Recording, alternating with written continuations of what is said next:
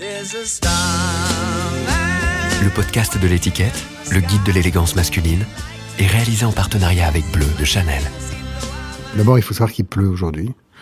Donc je suis habillé en fonction de la météo. J'ai un col roulé, euh, Homecore pour pas nommer. J'ai des chaussures un peu épaisses euh, qui résistent bien à la pluie, qui sont, euh, je vous donne les marques, hein, c'est euh, Diem, c'est une marque italienne euh, plus, ou moins familiale, je crois.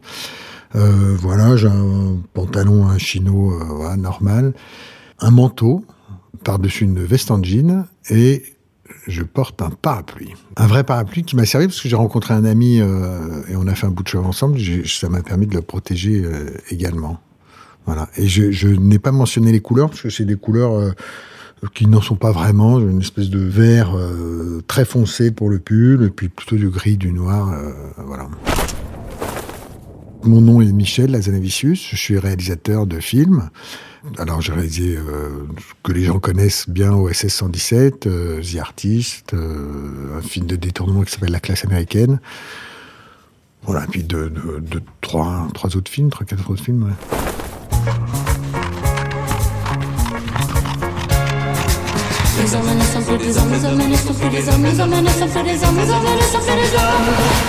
Habitude, le podcast du magazine L'étiquette. Mon père est daltonien, et donc il est arrivé par exemple une fois euh, avec un pantalon bleu, mais alors bleu roi, mais sursaturé. Donc tout le monde s'est foutu de la gueule et en fait il, il dit non non mais moi je, je l'aime bien. Mon père est pas, euh, si vous voulez, il, est- il est pas chanteur pop quoi. Il, il, était informaticien, euh, voilà.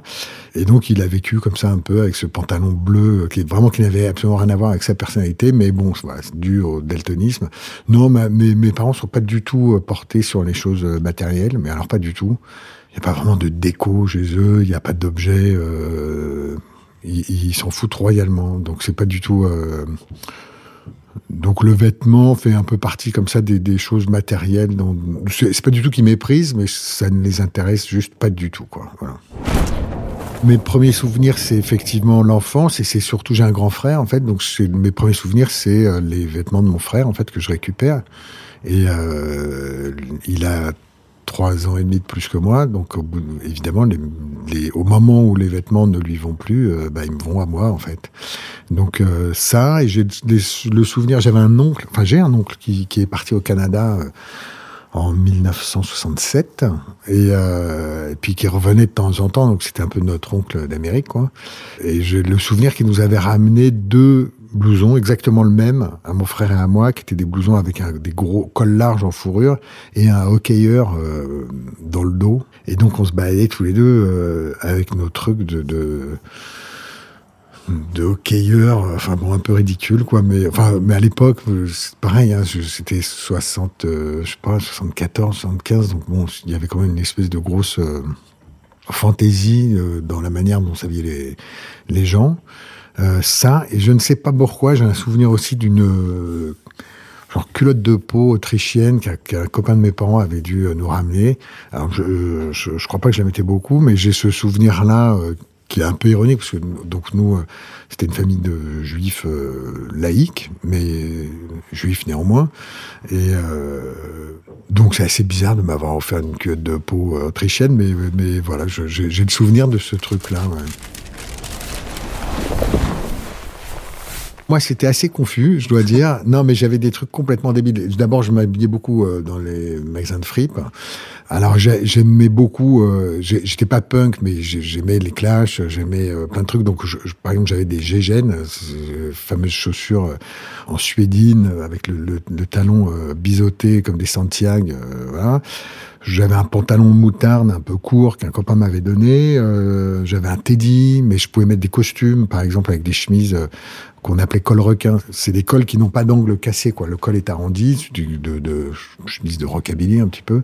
Euh, J'avais, je crois, vaguement peut-être une banane ou un truc. euh, Enfin, je- là, je parle de mes cheveux. Euh, je parle pas fruits et légumes pour le coup. Donc voilà. Donc c'était. Alors moi, je trouvais ça assez stylé. Mais je vous dis ça, en fait, je vous parle d'une période, parce que si je vous parle de, de un an avant, j'avais des chaussettes de foot qui remontaient jusqu'aux genoux, euh, un short moule et un petit maillot de l'AS Saint-Etienne euh, trop court, quoi. Enfin, donc, euh, donc, si vous voulez, ça, tout ça allait quand même très très vite. Mais j'ai le souvenir d'avoir mis un. Alors, j'ai un pantalon de, de, smoking, enfin, costume smoking, mais comme c'était des frites pas du tout à ma taille, en fait, donc beaucoup trop grand chemise à col requin rouge, des bretelles, et euh, donc je me trouvais très classe. Euh, et, j'ai un prof qui m'a dit c'est étonnant ce costume traditionnel du Berry que vous portez. donc ça m'avait un peu séché parce qu'il y avait y avait évidemment du vrai quoi dans, dans ce que ce vieux con m'avait dit, mais bon voilà. Je me souviens d'un truc qui s'appelait Bouzou, qui, a dû fermer il y a 35 ans, je pense, mais qui était très. Euh, et puis il y avait effectivement le, autour du Forum des Halles euh, pas mal de, boutiques, voilà, qui, qui, recyclaient, etc. Et puis un petit peu après, il y avait les Guérissoldes aussi, où là j'ai acheté beaucoup de trucs chez Guérissoldes. Mais c'est un peu après, en fait. Ça, c'est un peu. C'est quand j'ai commencé à vivre seul, où effectivement là, là, vous avez vous n'avez pas trop le choix, quoi. Donc euh, votre style est beaucoup défini euh, par euh, l'ampleur de votre portefeuille, quoi, qui est assez maigre en général. La première fois que j'ai été à Londres, j'étais, je devais, je devais avoir 13 ans, je crois. J'étais parti avec deux copains. On, était partis tous les trois en, vacances et, euh, donc on était à Londres. Euh, voilà, mais, mais je, je suis pas revenu avec. Euh, si vous voulez, on n'avait pas assez d'argent pour euh, pour acheter des trucs en fait. Comme un peu plus tard, les copains qui allaient euh, aux États-Unis vous ramenaient des répondeurs téléphoniques et des baskets. donc voilà, voilà, et puis vous, en fait, vous récupériez comme ça un t-shirt, un blouson, un truc de, de, de potes, quoi, de mon frère, de voilà.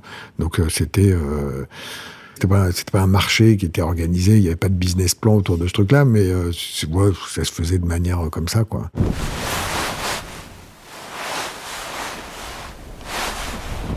Je vous parle du truc punk parce qu'on aimait les clashs en fait, mais mais ça allait pas.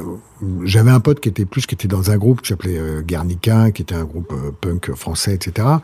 Mais on n'était pas du tout. Euh, enfin, je dire, j'ai pas eu d'Iroquoise et tout ça. Hein. C'était plus. je dirais que c'était un peu plus confus que ça quand même. C'est-à-dire qu'il y avait un côté un peu rétro, vaguement rock, mais en même temps, mais en même temps très clash.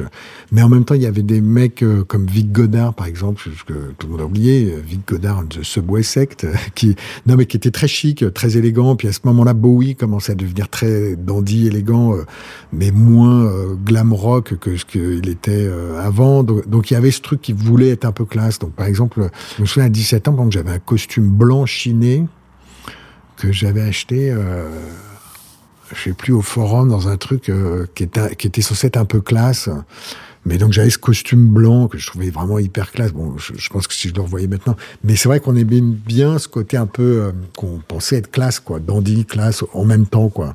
Donc je vous dis, c'était pas trop punk non plus. Euh, le, truc dont je vous parlais, j'étais en première, quoi. Donc je vais avoir, je sais pas, à 15 ans, un truc comme ça. Mais mais je vous dis, ça allait vite. Hein. Les, changements de style, euh, ouais, ça, ça allait assez vite.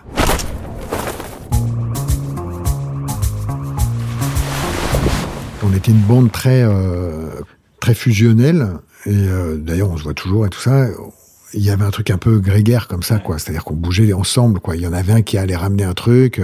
J'avais des potes qui étaient très pointus en musique et justement, donc paf, il allait ramener un truc. Tout d'un coup, euh, je sais pas, on découvre Sly Stone. Boum, tout le monde est à fond sur Sly Stone, quoi ce qui était, enfin c'est bien, c'est comme ça qu'on, c'est par porosité aussi qu'on apprend et qu'on, qu'on, évolue.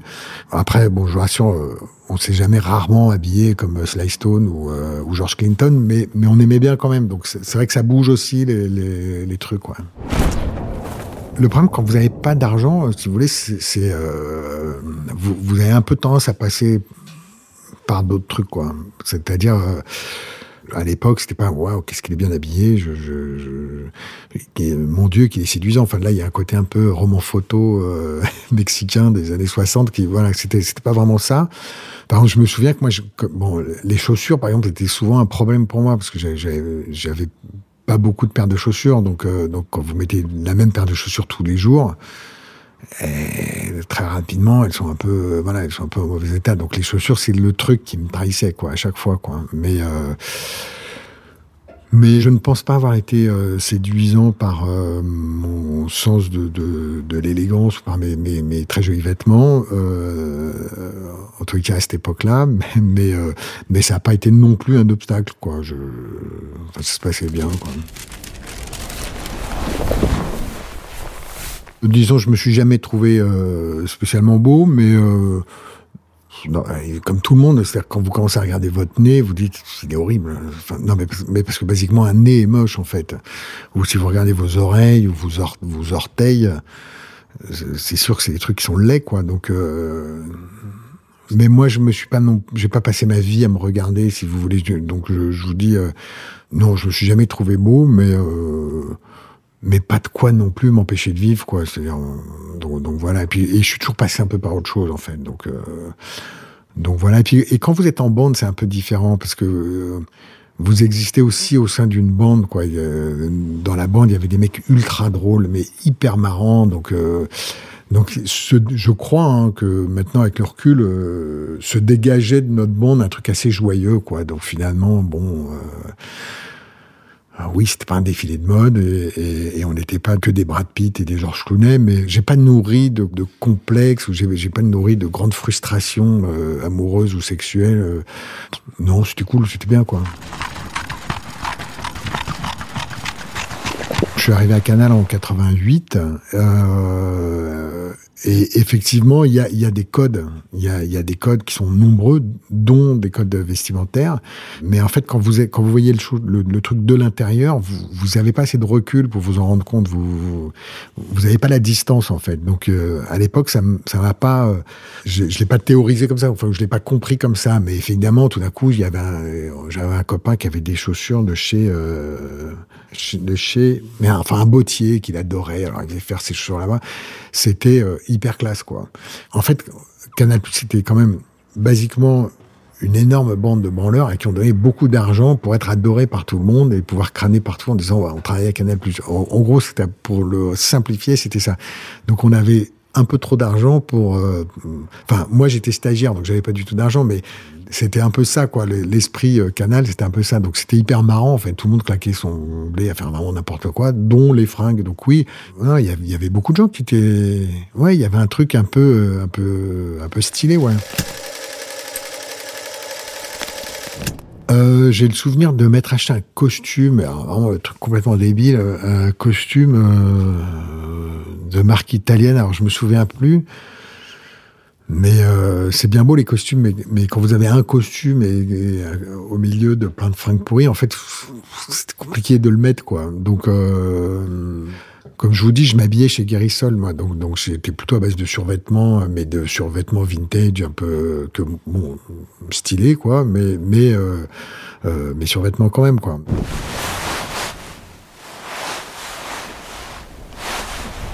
La classe américaine, c'est 93, et effectivement, donc c'est le troisième film de détournement qu'on fait. Les, deux ont très bien, les deux premiers ont très bien marché. Donc, euh, avec Dominique Mézeret, qui était mon complice, mon collègue à ce moment-là, euh, on avait cette espèce de petite euh, notoriété, disons cette petite boutique du détournement, voilà que, tout le monde aimait beaucoup. Donc on, fait, on nous propose de faire ça.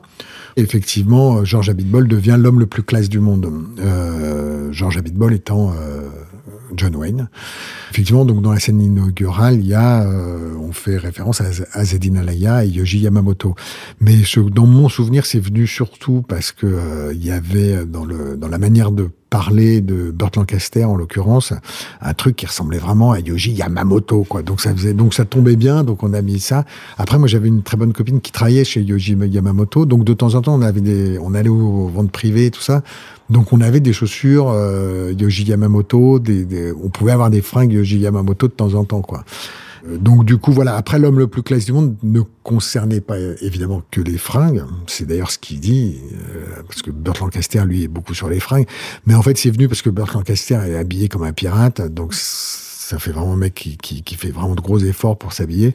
Pour être tout à fait honnête, il n'y a rien d'extrêmement pensé dans ce film. Hein. C'est, les trucs sont arrivés un peu au fil de l'eau euh, en disant des conneries et, et, et voilà. Mais j'aime bien l'idée du le, le concept de l'homme le plus classe du monde J'aime bien qui s'appelle Beatball. Euh, j'ai connu beaucoup d'Habitball dans ma vie. Et, euh, mais Habitball, c'est vrai que c'est pareil, c'est né parce qu'à un moment donné, il y a, je, crois que c'est encore Burt Lancaster qui, qui dit vraiment, on a vraiment l'impression qu'il dit ça, Habitball, quoi. Ça, ça, tombait pile bien. Donc, euh, donc voilà, si ça avait été euh, Ben Soussan, ça aurait été Ben Soussan, mais voilà, Habitball, ça tombait bien. Puis non, mais il y avait un côté très con, voilà, John Wayne qui s'appelle Habitball, c'était plutôt marrant.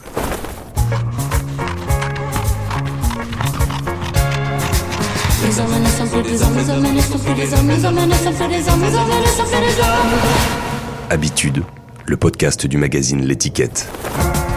Si on me demande à quoi, euh, quoi ça ressemblerait d'avoir la classe, euh, je crois que ça ressemblerait à ce que je vous disais tout à l'heure sur Bill Murray, quoi. C'est-à-dire, je pense que c'est d'être euh, de la bonne manière là où vous êtes, quoi. C'est-à-dire, je, je pense je pense pas que ça concerne exclusivement euh, les vêtements, mais par contre, je, oui, oui, je crois que c'est juste une, manière d'être là, quoi, de, de je sais pas, d'écouter quand, quand, il est l'heure d'écouter, de, de parler s'il faut parler. Enfin, je, je, je sais pas. Enfin, je, je dirais que c'est vraiment une manière d'être là, quoi. Voilà. Mais, mais je suis pas un spécialiste de la question. Hein.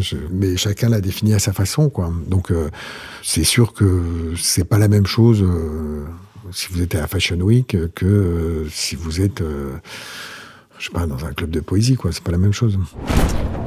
Dans OSS 117, euh, Jean Dujardin, je ne sais pas, mais Hubert Bonisseur de la Batte, euh, oui, il a, une certaine forme de classe. Et en même temps, c'est le plus abruti euh, de beaucoup, d'un certain nombre, en tous les cas, d'espions de, ou de héros de films. Donc je dirais pas que c'est 100% classe, mais en fait, si vous voulez, moi j'avais un petit... Mon challenge ou mon, truc sur OSS 117, c'était comment faire passer des blagues qui pourraient être mal comprises, qui pourraient être, euh, comment dire, euh, mal interprétées. Donc l'idée que ce soit un personnage très élégant, très bien peigné, très bien habillé, euh, etc., était une des nombreuses manières de sécuriser euh, ce, ce genre de vanne. Euh, donc voilà, qui était d'ailleurs un truc que j'ai appris avec les nuls, enfin que j'avais observé en tous les cas avec les nuls. Chabat, par exemple, pouvait euh, dire les pires horreurs, les, les, trucs les pires, les plus dégueulasses, les plus grossiers, etc.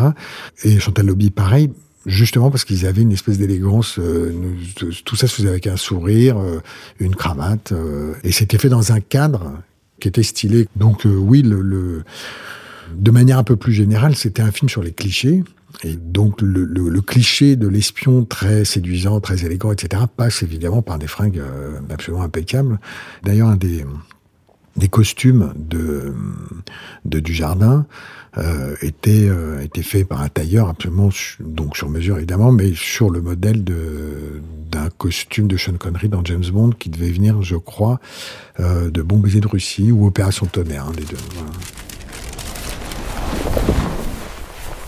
On a travaillé sur OSS 117, on a travaillé avec Charlotte David, qui était chef costumière, et on a vraiment travaillé sur James Bond. C'est-à-dire que même si des livres OSS 117 sont antérieurs au James Bond, les films sont, sont euh, postérieurs. Donc on, s'est dit on va travailler plutôt sur l'original et on va essayer de travailler sur.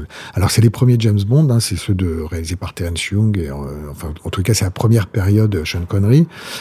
Et donc, euh, même si l'histoire se passait en 55, j'ai décidé qu'on ferait un film qui, aurait été tourné en 62, racontant une histoire de 55, ce qui permettait d'avoir des fringues plus stylées, plus marrantes, un peu plus joyeuses que entre 55, c'était un peu du tergal, très gris, marron, etc quand on bascule au début des années 60, c'est d'autres matériaux. Je crois que c'est l'arrivée du nylon. Donc il y a, même les, on peut avoir des polos euh, avec des, couleurs un peu plus joyeuses, etc. Donc ça donnait complètement un autre look au film. Donc ça c'était le un des points de départ. Ensuite effectivement extrême élégance.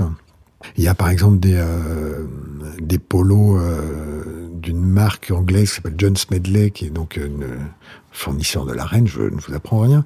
Et donc voilà, mais qui, qui permet, c'est des, c'est des, comment dire, des matériaux à la fois élégantes et en même temps euh, assez joyeux, justement pour rester dans un truc de comédie.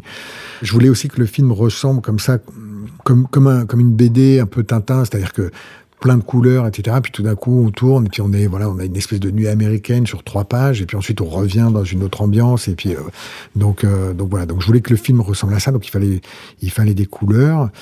L'autre, comment dire, grosse influence, c'était Hitchcock et, la, période, une des meilleures périodes, disons la période Vista Vision, qui était un procédé de, pellicule. Euh, donc c'est les films du milieu des années 50 jusqu'au tout début des années 60. Donc c'est euh, les, grands qu'on connaît, La mort aux trousses, Vertigo, L'homme qui en savait trop, etc. Et donc l'idée, c'était d'avoir de travailler toujours sur une base d'image qui soit soit gris, soit beige, soit bleu plomb, etc. Donc ces couleurs un peu rompues comme ça qui tournent autour du gris et mettre des points de couleur très forts, une robe verte, euh, un polo euh, bleu roi, euh, voilà. Mais c'était vraiment de pouvoir composer comme ça à l'image, mais sur une base, si vous voulez, oui, de tons rompus autour du gris, quoi. Voilà. Je suis assez interventionniste, mais euh, on conçoit en général ensemble. Après, la, fabrication, etc., c'est vraiment le travail de la costumière. Mais euh, non, il y a beaucoup de choses qu'on a fait absolument euh, tous les deux. Enfin, dans, la manière de concevoir, par exemple, il y a une robe verte de Bérénice Bejo, qui est une robe euh, chinoise qui n'a absolument rien à faire au Caire dans les années 50 avec une jeune fille qui s'appelle Larmina. Il n'y a aucune raison d'avoir une robe chinoise. Mais pour autant, je crois que c'est une robe qui vient de Dr. No, qui a été portée par une chinoise pour le coup, et euh, en tout cas. Et donc ça avait du sens, si vous voulez. Ça n'en a aucun dans OSS, mais, mais ça pourrait presque être drôle, mais en fait, ça l'est même pas parce que tout le monde s'en fout, en fait. Donc, c'était plus une histoire d'élégance et de, de, de matière, d'espèce de, soie comme ça qui prend la lumière avec les, les, boutons qui partent sur le côté, le, comme ça, le long de la clavicule. Le col euh, chinois. Enfin, c'était une jolie robe avec la, bonne couleur, etc. Bon, c'est vrai que ce genre de truc, c'est des choses que j'ai peut-être un peu euh, assisté pour avoir. Euh, si vous voulez, il y a des films où, où le, le, et moi, j'essaie de faire des films comme ça où l'image est très importante. Et donc, il, y a une, il faut qu'il y ait une cohérence. Donc, vous pouvez pas laisser euh, le décorateur faire des choix de décor le, et, faire son propre film, la costumière faire son propre film, le chef opérateur faire sa propre lumière. Enfin, sinon, ça fait une espèce de, de, de pâté informe à la fin. Donc en fait, c'est vous qui êtes le garant de la cohérence. Donc, donc oui, vous, vous travaillez en collaboration avec, euh, avec chacun et si possible que eux-mêmes travaillent aussi en collaboration les uns les autres, c'est-à-dire euh, comment va réagir euh, cette robe dans tel décor, etc., de, de se parler, quoi. Si vous avez euh, une magnifique robe rose euh, sur un décor jaune, bon, ça vous fera une omelette au jambon, à la fin, c'est pas génial, quoi. Donc voilà, il, faut se parler, en fait. Mais, mais c'est vrai que celui, in fine, qui, qui tout ça, c'est le réalisateur. Ouais. The Artist, c'est encore différent. Alors, donc, on met de côté, en fait, j'allais dire on met de côté le problème de la couleur, mais en vrai, non, on ne met pas du tout de côté, justement, au contraire. C'est-à-dire qu'il faut absolument, alors là, on, on parlait de la, de, de, la collaboration entre les différents corps de métier. Là, typiquement, le chef costumier doit se parler toujours avec le, le chef décorateur parce qu'un costume sombre doit s'inscrire sur un costume sur un fond clair et vice versa sauf si on a envie de, de faire un peu disparaître le personnage. Donc moi en fait j'avais conçu tout le truc en disant le personnage de Georges Valentin le, le, personnage principal et il est dans des il est très contrasté au début. Il, il décolle de l'image on ne voit que lui etc donc il a des costumes très noirs sur des fonds clairs ou clairs sur des fonds sombres etc donc il, il se détache et plus ça va dans le film, plus il disparaît. Donc là, au contraire, je le mettais sur des fonds, je le mettais en costume gris, sur des fonds gris, euh, etc., pour qu'il ait, voilà. En plus de ça, j'ai demandé au chef euh, costumier, qui est, qui est un, un, un, des plus grands chefs costumiers au monde. J'ai eu une chance incroyable de tomber sur lui. Je lui ai demandé qu'au début, euh, comment dire, le personnage de Georges Valentin soit absolument, euh, comment dire, euh, les, les, les, costumes sont impeccables, c'est du sur-mesure, ça lui va hyper bien, etc. Mais dans la deuxième partie, quand il est en train de sombrer, je voulais que les costumes soient un peu plus grands, euh, justement pour qu'on ait l'impression qu'il est rapetissé en fait. Que, que donc il, il, il, a ce côté un peu, euh, d'abord socialement, c'est pas pareil d'avoir un costume qui vous est parfaitement adapté et un autre qui est un peu trop grand, mais même le fait que ce soit trop grand donnait l'impression que lui-même était, était, voilà était un peu plus petit. Et pour le personnage de Peppy Miller, donc euh, incarné par euh, Bernice Bejo, c'était un peu le contraire. C'est-à-dire qu'au début, elle était dans des tons un petit peu euh, gris comme ça, et puis plus ça va, plus justement elle est euh, en noir, en blanc, et donc elle est absolument hyper contrastée, donc très sharp, quoi. Voilà, elle jaillit de l'image.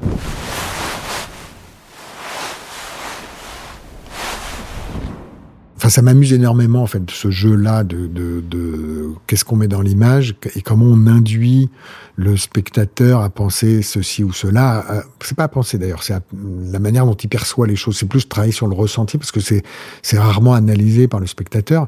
En revanche, euh, ça joue beaucoup sur la manière dont on raconte l'histoire et ça en règle générale, l'idée c'est que ça permet, ça laisse de la place au dialogue, par exemple, ça laisse de la place à l'acteur, c'est-à-dire qu'on peut faire autre chose que des choses sont déjà racontées dans l'image. Et moi, dans ce que j'appelle l'image, ça va de la lumière au costume, en passant par les décors, euh, le cadrage, etc.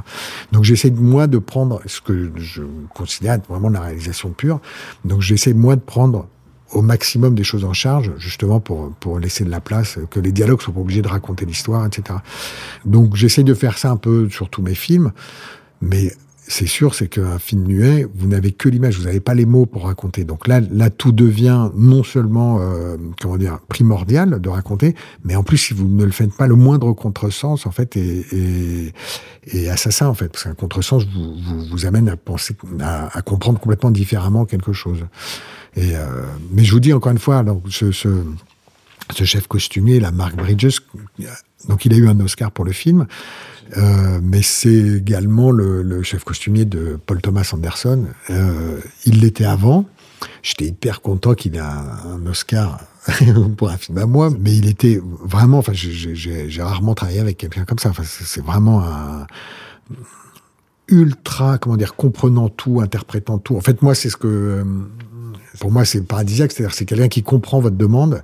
Et en fait, plus votre demande est précise, moins elle est vécue comme un, comme un, il, il a jamais vécu ça comme, comme si j'étais dirigiste et si je lui laissais pas la place. Au contraire, toutes mes demandes étaient pris comme des, des ouvertures vers ma création pour lui, quoi. Donc le mec vraiment était extrêmement, et puis je le voyais quand on avait, je sais pas, 80 figurants, il était comme un général d'armée, il les faisait passer les uns après les autres. Le moindre détail était euh, vérifié. Il travaillait avec les coiffeuses, qui, euh, parce que chaque personnage était un peu pensé. Donc, euh, enfin, quand vous regardez les, les figurants dans, dans The Artist, même quand je le montais, c'est fou, c'est impeccable, c'est rare d'avoir aussi peu de dans tous les films que j'ai faits en tous les cas quand vous montez les films vous les voyez mille fois les images donc vous dites putain lui quel, crétin là, il est en train de regarder ailleurs. Enfin bon il y a toujours et là-bas non là, voilà.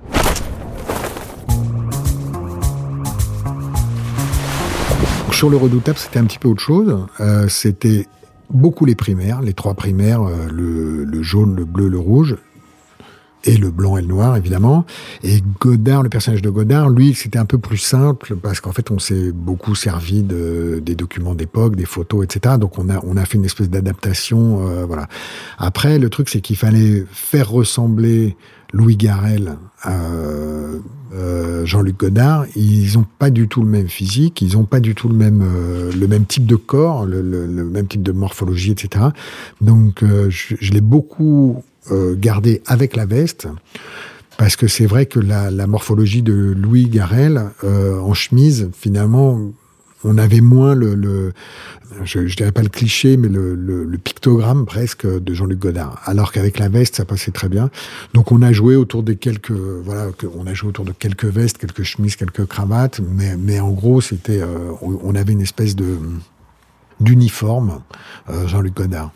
Pour les autres, j'ai un peu repris le comment dire le, principe que j'avais pris sur OSS, c'est-à-dire j'ai travaillé sur une base qui était celle de l'époque, c'est-à-dire euh, le, film se passe en 67, mais ce qu'il faut bien se dire, c'est qu'en 67, tout le monde n'est pas à la mode de 67. Il y a plein de gens qui sont habillés comme ils étaient habillés en 58 ou en 54, etc. Donc euh, euh, sur les figurants, si vous mettez tout le monde en swinging London, ça ressemble à rien, quoi. Donc beaucoup une base, encore une fois, de beige, de gris, de noir, etc. Et dessus greffé euh, essentiellement les primaires, un peu de vert, potentiellement un peu de rose, comme ça de temps en temps, mais sinon euh, des couleurs interdites, type euh, violet, euh, très peu de orange, pas de bordeaux, pas de voilà. Donc c'était plutôt des couleurs franches.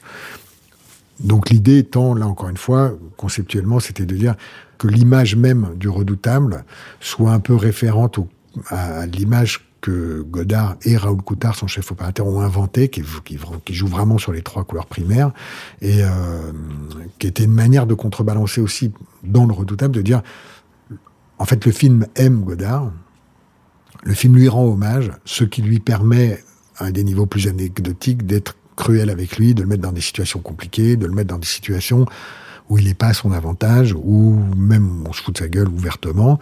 Mais dans le même temps, le film est aussi une déclaration d'amour à, son travail, aux formes nouvelles qu'il a pu inventer. Donc, euh, voilà, l'idée générale est à peu près celle-là. Mon angoisse est de donner aux spectateurs des raisons de pas être d'accord, en fait. Par exemple, il m'est arrivé, ça j'ai compris ça sur le premier OSS, vous mettez la caméra sur un fond de mur en pierre, c'est rien en fait. Et puis vous mettez un acteur qui est euh, coiffé, maquillé, habillé, euh, comme à l'époque, et euh, ça passe très bien. Donc vous n'êtes pas obligé de que tous les éléments soient systématiques. C'est comme quand vous mentez en fait. Quand vous commencez à donner trop de détails, ça devient un peu suspect. On commence à comprendre que vous êtes en train de faire un gros pipeau, que c'est du baratin total. Alors que euh, less is more, quoi. C'est-à-dire, moins vous en donnez, plus c'est, plus c'est simple. Donc, moi, je suis un peu sur cette base-là. J'ai tendance à enlever. Le gros cendrier euh, avec le bleu gitane au milieu de la table et tout ça, je, vais l'enlever, c'est sûr. La manière dont vous vous habillez sur un tournage influe complètement sur euh, la manière dont vont travailler les gens. Moi, j'essaie de m'habiller euh, bien, quoi. Mais sans le faire exprès, je crois que je m'habille bien en fonction aussi du, film que je suis en train de faire. Euh, euh sur The Artist, euh, par exemple, j'avais des pulls sans manches, mais j'en ai toujours mis. Enfin, j'aime bien ça, moi, les, pulls sans manches. Mais, c'est vrai que The Artist ou OSS, par exemple, qui sont des films où, qui, se doivent d'avoir une certaine élégance, je ne serais pas imaginé d'arriver habillé comme un sac. Voilà, donc c'est vrai, c'est peut-être un peu ridicule, mais, j'ai l'impression quand même quand vous, quand vous êtes le réalisateur d'un film, vous êtes le référent en fait un peu pour, pour tout le monde, quoi. Et donc la manière dont vous vous comportez, la manière de, dont vous vous habillez, la ce que vous dégagez finalement influe euh, forcément sur la manière dont, dont les gens vont travailler et donc dont, dont le film va être euh, au final. Et après, alors évidemment là vous parlez d'autre chose qui était la représentation, la promotion, représentation. Bah oui, évidemment, ouais, vous êtes obligé. Euh, enfin, vous êtes obligé, non. Je, crois que Dupontel, il est capable d'aller faire la promo en pull et ça reste Dupontel et on l'aime comme ça, il n'y a, pas, de problème. Mais c'est vrai que là, les Oscars, les trucs. Euh, oui, oui, oui, non. Enfin, fallait s'habiller, ouais.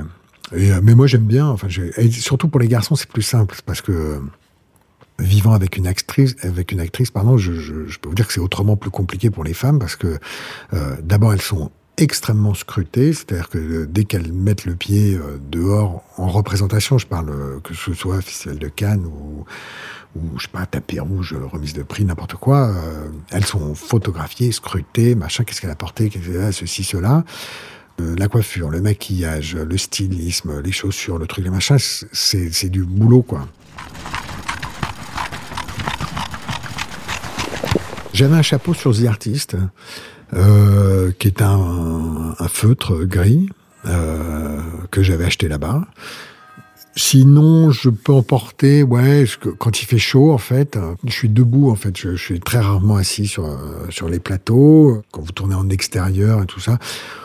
Le vrai truc qu'ont tous les réalisateurs, c'est la barbe. Hein. Je, quand, vous, quand, vous, regardez, euh, à part les réalisatrices, et encore pas toutes, mais c'est euh, non, non, mais les, réalisateurs ont tous la barbe. Enfin, c'est un truc de fou. Il y, a, y a, un truc de, il faut avoir la barbe, quoi. J'ai eu un moment comme ça, un peu de, de, un peu de poil au menton, quoi. Puis, puis en fait, j'ai rasé. Donc, je suis un réalisateur sans barbe et pas spécialement de chapeau. Non, j'ai pas le Bob euh, Woody Allen. Ou, euh. C'est vrai que pendant longtemps, par exemple, quand il m'arrivait un truc euh, pas agréable, une mauvaise nouvelle, un truc et tout, je, bah, je pouvais aller m'acheter directement un truc en me disant bon, il faut bien que quelqu'un te fasse un cadeau. Bah, ce sera toi et puis et puis voilà. Alors après, moi, j'achète beaucoup de bibelots, de trucs, de machins, de de, de, vieilles choses, des tableaux, des, livres, des choses comme ça. Non, non, je peux quand même m'acheter. Euh, voilà, par exemple, le, pull que je porte, je l'aime bien. J'en je, ai acheté deux. C'est un peu débile.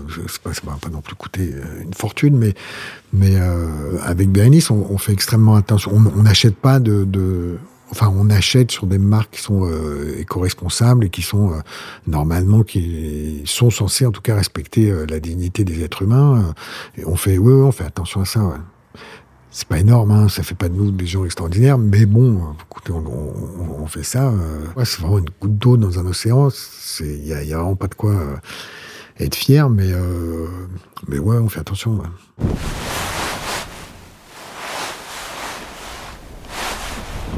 Si on cambriolait, les fringues, ils peuvent tout prendre. Je m'en fous complètement.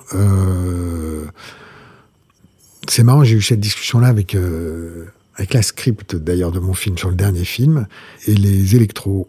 Et en fait, on se connaît depuis 15 ans, hein. on fait les films ensemble depuis 15 ans, etc. Et, et en fait, c'est les t-shirts. Les t-shirts, et je crois que c'est un truc qui est 100% masculin, parce que vraiment les filles ne comprennent pas ce truc-là. On a un rapport de fidélité à nos t-shirts qui, s'éliment complètement, qui ont des trous aux aisselles, euh, qui ont le, col qui est, qui est en train de se découdre complètement, enfin de se déchirer, etc.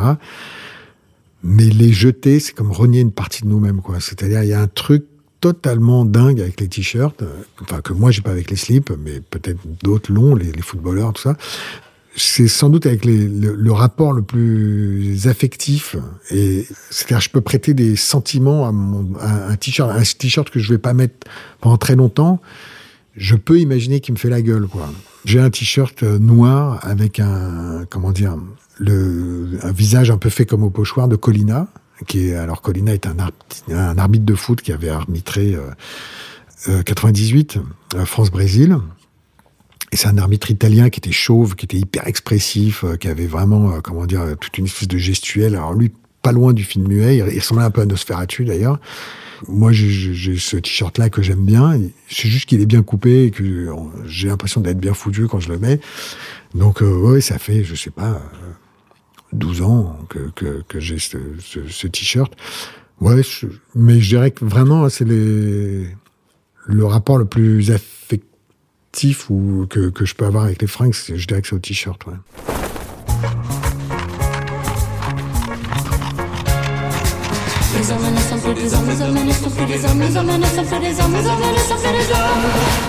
Habitude, le podcast du magazine L'étiquette. J'ai face à moi un homme blanc, ouais, c'est un homme blanc qui fait attention à ses cheveux. Il a été chez le coiffeur il n'y a pas si longtemps que ça. Il y a, il une coupe, c'est pas n'importe quoi. Il y a une coupe, les cheveux sont peignés, euh, très court derrière. La barbe est soignée, c'est-à-dire la délimitation est propre, la moustache est, coupée, et euh, voilà, il y a, y a un petit côté poivre et sel qui fait qu'il y a un peu de maturité, mais en même temps ça reste jeune. Un petit pull euh, torsade ras du cou, mais bien coupé, euh, avec le t-shirt qui juste la petite pointe de négligé qu'il faut parce que le t-shirt dépasse en dessous. Je le sais parce que je fais pareil. Les ongles sont propres, donc il y a, quand même une, comment dire une conscience de, de son image. Le jean, mais c'est un jean pareil qui est bien coupé, qui est propre, il n'y a pas de trou. Euh, c'est le jean chic. Ni trop foncé ni trop clair, donc ça va bien, coordination des couleurs, parce que tout est dans un camailleux de bleu charmant, et le détail, c'est quand même des belles chaussures, qui indiquent que quand même il y a du pognon derrière un peu, c'est-à-dire que c'est pas... Euh, c'est le genre de gars qui peut se faire brancher par les prostituées dans la rue, parce que c'est par les chaussures que les prostituées choisissent ou non d'alpaguer le client. Et là, définitivement, il se fait alpaguer. C'est peut-être des Alden, non C'est pas ça? C'est les chaussures, euh, donc visiblement, on, on confirme. Voilà, mais elle, elle, brille un peu, euh, mais on, est dans ce, comment dire, ce truc de euh, chic, mais qui a pas trop l'air de l'être, mais qu'il est quand même. Voilà.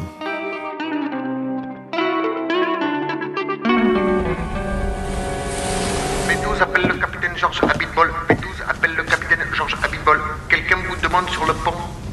Qui Ok, j'arrive, V12. Ah, voilà enfin le roi de la classe, l'homme trop bien sapé, Abitbol. Alors comme ça, t'as été élu l'homme le plus classe du monde. Laisse-moi rire, style le grand playboy des fonds marins, genre qui fait rêver les ménagères. Sauf que moi, je les baise, moi, les ménagères, non? C'est pas vrai Écoute-moi bien, mon petit José. Tu baisses les ménagères, bien, tu dois avoir le cul qui brille, mais c'est pas ça qu'on appelle la classe. Je te dis ça en qualité d'homme le plus classe du monde. Eh, je t'arrête tout de suite. La classe, c'est d'être chic dans sa manière de s'habiller. Rien de tel que d'aller chez Azedine, à Laïa, ou même de s'acheter des soupules chez Yoji Yamamoto. Excuse-moi de te dire ça, mon pauvre José, mais tu confonds un peu tout. Tu fais un amalgame entre la coquetterie et la classe. Tu es fou. Tu dépenses tout ton argent dans les habits et accessoires de mode, mais tu es ridicule. Enfin, si ça te plaît, c'est toi qui les portes. Mais moi, si tu veux mon opinion, ça fait un peu has-been. Oh la vache Moi, j'ai l'air has-been, j'en ai pour plus d'une barre de fang sur moi. Alors va te faire mettre. Tu n'es vraiment pas très sympa. Mais le train de tes injures roule sur le rail et de mon indifférence. Je préfère partir plutôt que d'entendre ça, plutôt que d'être sourd. Bien, considère qu'on n'est plus amis, Habit Ball.